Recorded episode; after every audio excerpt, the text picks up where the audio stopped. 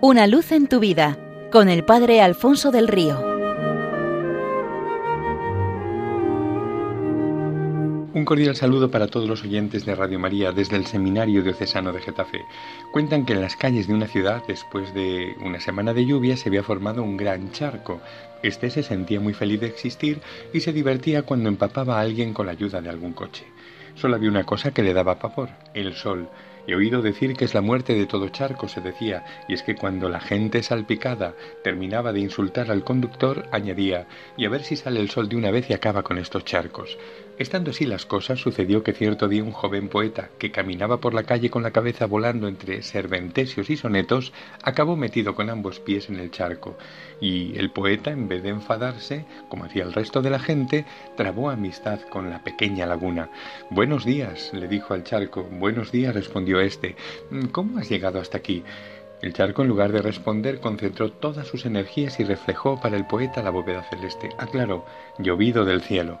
Charlaron largo y tendido del Creador que ha dado vida a cuanto existe y lo ha sellado, dejándolo como reflejo de su belleza, de la lluvia que le había hecho tan grande y de su temible enemigo, el sol. El poeta quiso ayudarle a superar aquel pánico al calor del sol. Le habló del mar, que era la meta y la fuente de todos los charcos del mundo.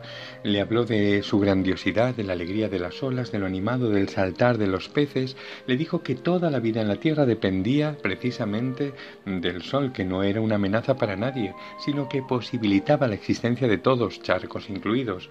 La noche le sorprendió en animado diálogo y algunos días después el poeta volvió por aquel lugar para encontrarse nuevamente con su amigo el charco.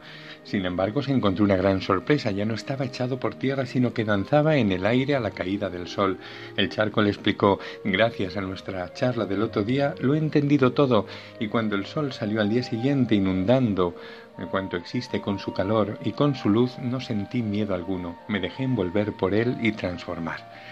Y ahora me marcho tras una bandada de ocas salvajes que me indicarán el camino hacia el mar, porque ardo en deseos de conocerlo. Adiós, querido amigo, y no te olvides nunca de mí.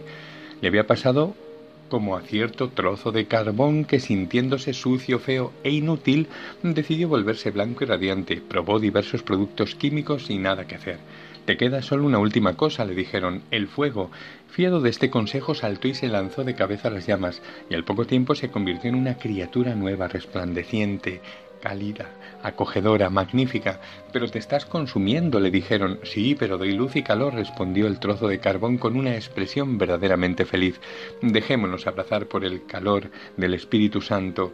No solo no le temamos a ver qué cambios va a imprimir en mi vida, sino lo contrario, invoquémosle. Ven, dulce huésped del alma, infunde calor de vida en el hielo. Mira el vacío del hombre si tú le faltas por dentro.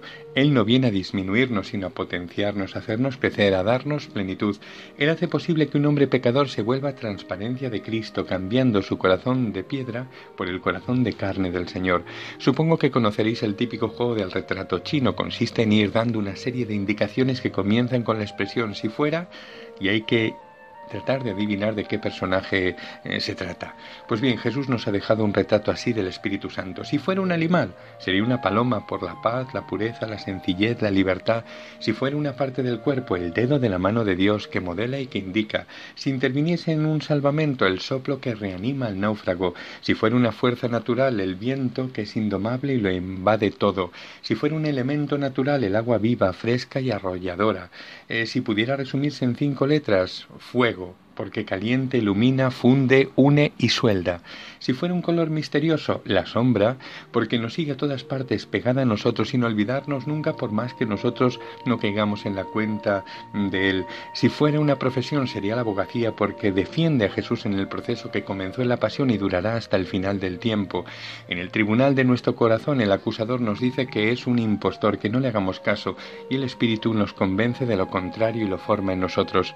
El cura de Ars decía que si preguntásemos a los santos cómo han llegado hasta el cielo, nos dirían, porque hicimos caso al Espíritu Santo, y a los condenados, eh, ¿cómo es que estáis en el infierno? Porque no hicimos caso al Espíritu Santo. Seamos, por lo tanto, suyos, solo suyos, totalmente suyos y para siempre suyos. Feliz Pentecostés.